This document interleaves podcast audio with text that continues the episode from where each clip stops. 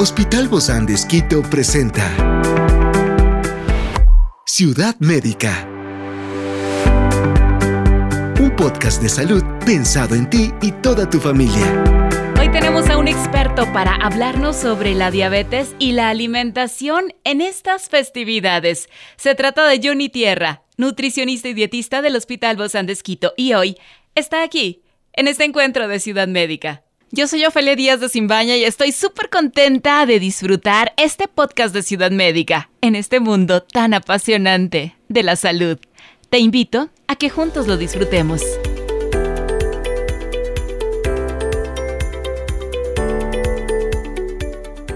Bueno, las festividades suelen estar marcadas por una explosión de sabores, de platos únicos, deliciosos, y es todo un desafío poder mantener este gran equilibrio para nuestra salud. Por eso hoy abordamos cómo las personas con diabetes encuentran el equilibrio entre disfrutar de los festines festivos y mantener este control glucémico adecuado que no solo requiere de estrategias nutricionales, sino también una comprensión más profunda de cómo las festividades pueden impactar la vida diaria de cada uno de nuestros pacientes. Por eso, hoy tenemos a Johnny Tierra, nutricionista dietista del Hospital Bozán de Esquito. Gracias, Johnny, por acompañarnos en esta maravillosa jornada donde nos unimos a la alimentación y todas estas festividades. Bueno, muchísimas gracias por la invitación y como siempre encantado de poder compartir conocimiento y también poder ayudar a nuestros queridos oyentes. Me gusta mucho que podamos hablar de que el paciente diabético es igual a los otros a todas las otras personas. A cualquier otra persona.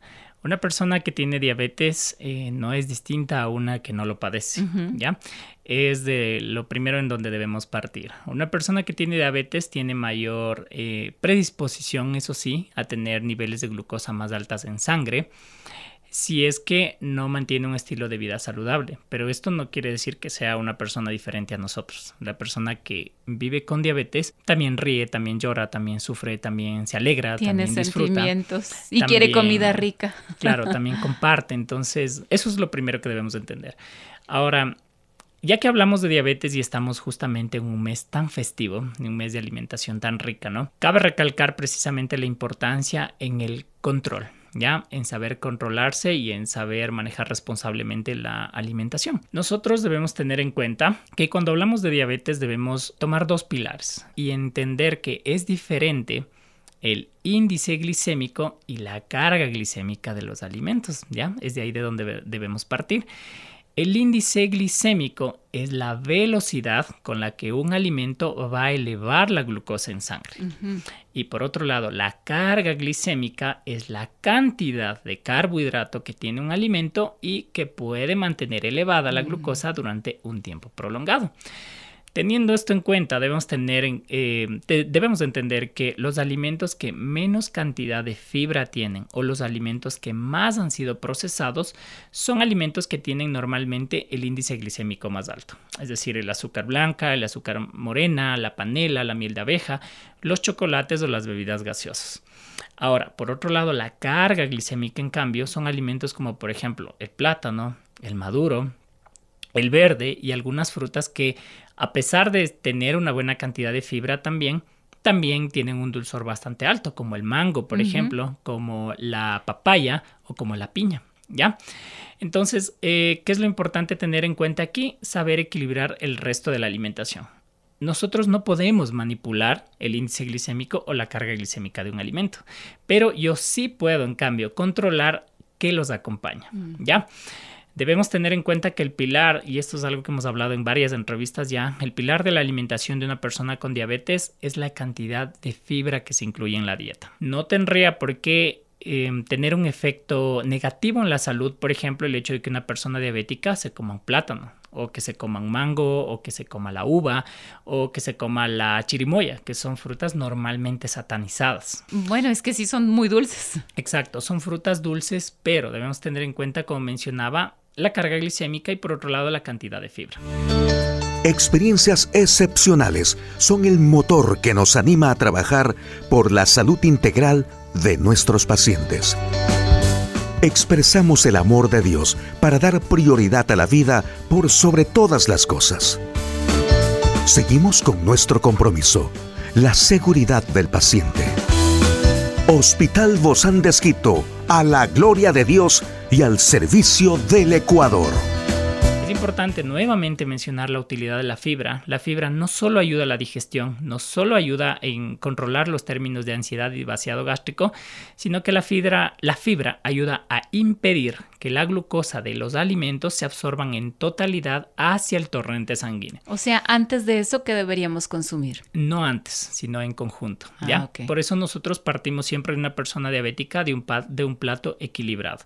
Si nosotros tenemos en cuenta un plato o el plato atendido que viene a representar el plato fuerte, por lo menos la mitad o la parte más grande del plato debería estar contenido por ensalada. Debemos tener en cuenta que mientras mi ensalada, mientras más colorida y más variada es, más cargada nutricionalmente va a estar, pero sobre todo más cantidad de fibra me va a aportar también.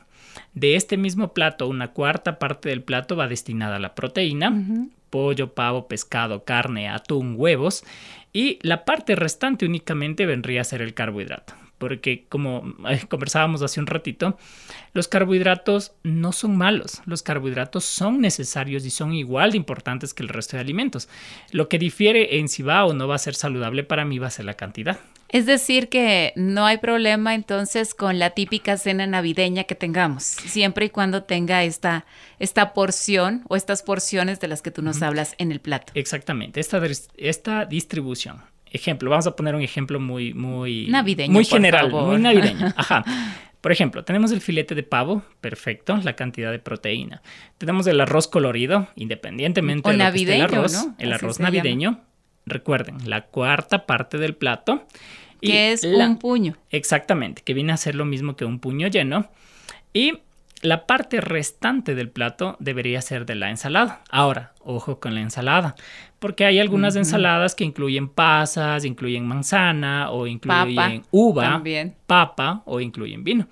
Recomendación aquí que la ensalada en primer lugar sea cruda y de preferencia que no tenga fruta o no tenga algún otro carbohidrato. Dame un ejemplo. Por ejemplo, lechuga, tomate, aguacate. Otra, pueden ser pimientos de colores, lechuga, tomate cherry, puede ser zanahoria, puede ser zucchini, puede ser vainita, por ejemplo.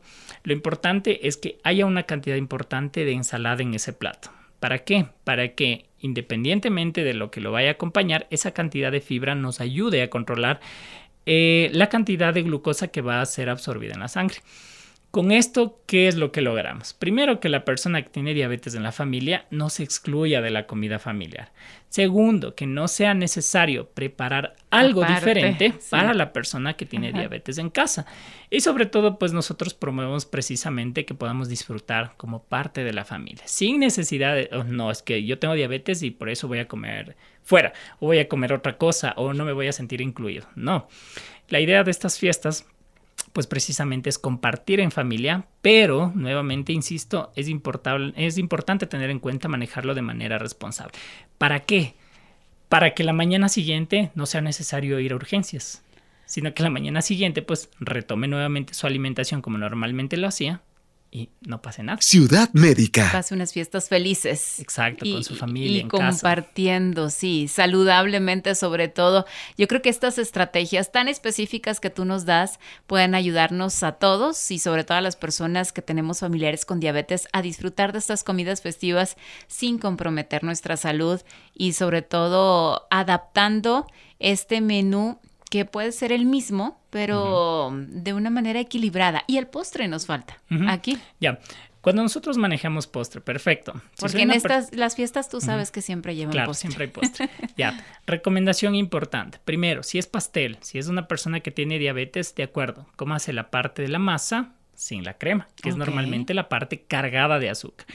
Otra alternativa, una gelatina cuajada sin azúcar o endulzada con stevia también nos sirve a manera de Pero ya la gelatina ya tiene azúcar, ya la venden eh, No, la gelatina sin azúcar la podemos endulzar con stevia sin ningún problema. Ah, cero calorías, cero todo, excelente fuente como postre y como acompañante sobre todo. Lo que nosotros eh, nos gustaría que, mm, que se entienda y que se pueda mantener normalmente es que los carbohidratos para una persona con diabetes no son sus enemigos. Los carbohidratos son necesarios para mantener una vida equilibrada y una vida normal. Ciudad Médica. Lo más importante a tener en cuenta es la cantidad que se consume y la frecuencia con la que se consume. Es importante mencionar esto también porque eh, si hay pacientes o hay personas que dicen, bueno, el doctor dijo en la radio que no, que los carbohidratos no son mis enemigos, entonces me como nomás más pan. Sí, sí, no. sí. De acuerdo, el pan, el arroz, la papa no son sus enemigos, pero cómalos con mesura, cómalos en unas La cantidades porción. pequeñas para que no haya ningún tipo de novedad. Y eso es algo que recomendamos también para no tener que prohibir el alimento. Es decir, ok, puede comer esta cantidad de, de arroz, por ejemplo, en la cena, pero esta cantidad. ¿Para qué? Para no tener que decirle no coma, porque le va a hacer daño, sino simplemente decirle coma esta cantidad y con esto no se va a afectar. Ni su para salud. que los familiares le digan no. Exacto, ni para Sí. sentirse excluido, ni para tampoco tensionar al resto de la Ajá. familia en que estén pendientes en cuánto come, sino uno mismo hacerlo de manera responsable, comer solo la porción que necesito y con eso pues ¿Sabes disfrutar qué, igual. Johnny? Yo me he dado cuenta que a lo largo de, de este tiempo todos deberíamos tener esta misma dieta de los diabéticos. Sí. Porque creo que es muy saludable y nos ayuda a todos. Primero, no dieta de los diabéticos, porque lo que nosotros promovemos en una persona con diabetes es una dieta saludable. Bueno, Que dieta sirve para todo el mundo. Sí, Exacto. Dieta que nos sirve a todos, que nos ayuda. ¿Hay alguna diferencia significativa en las prácticas alimenticias en estas festividades entre personas con diabetes tipo 1 y diabetes tipo 2? Sí, hay una diferencia significativa en el, en el teniendo en cuenta que en la diabetes tipo 1, como se maneja la dosificación de insulina y la cantidad de carbohidrato, esto sí va a diferir. ¿Ya? Para ellos posiblemente mm, la explicación general de un plato no necesariamente va a ser así, o sea, no puede manejarse de manera tan global, ¿ya? Ellos sí, dependiendo de la cantidad o, de la dosificación de insulina que van a manejar, sí deben controlar o aumentar incluso la cantidad de alimento dependiendo de la cantidad de insulina que van a utilizar. Sí hay diferencia en la cantidad de carbohidrato exclusivamente. En la ¿Es cantidad, eh, no, es de- depende, depende de la cantidad de insulina. Aquí debemos tener en cuenta que una, una porción de carbohidrato que tiene en promedio 15 gramos de proteína se utiliza como intercambio para una unidad de insulina. Mm. Entonces va a depender de las unidades de insulina que va a utilizar el almuerzo, la- en el almuerzo o en la merienda, la cantidad de carbohidrato que pueda servirse, que puede ser más como puede ser menos que la de una persona con diabetes tipo 2, pero esa sí está adaptada a la persona en especial. Y ahí tendríamos que ver cuál es el, el mejor horario, ¿verdad? Para esta persona, si es la cena, si es la, la- más temprano. Exacto, sí, el horario y la cantidad. Y la calidad también. Recuerda lo que dije al principio. Carga glicémica, índice glicémico. Los alimentos con carga glicémica alta no necesariamente van a generar picos de insulina. Eso es lo más importante.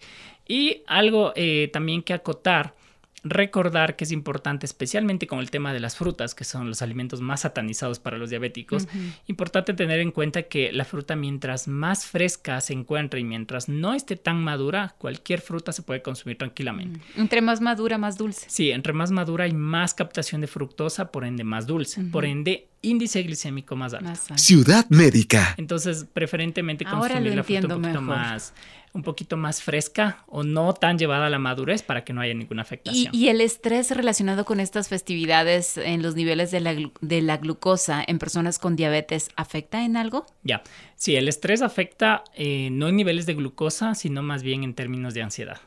Cuando hay más ansiedad genera más hambre. Si tengo más hambre, como más y si como más, eleva más mi glucosa. Así está relacionado el estrés. Muchísimas gracias por todas tus recomendaciones. Una muy feliz Navidad, muchas bendiciones. Johnny Tierra, nutricionista dietista del Hospital Bozán de Esquito, que nos diste buenas recomendaciones para todos. Muchísimas gracias, deseándoles a nuestros oyentes que Dios les bendiga y que disfruten de estas festividades responsablemente, De manera saludable. de manera saludable. Esta es una producción del Hospital Bozán de Esquito con el apoyo de HCJB. Encuentra este podcast de salud en las redes sociales como Spotify, SoundCloud y todas las plataformas digitales.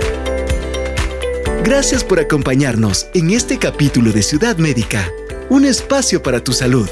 Hasta la próxima.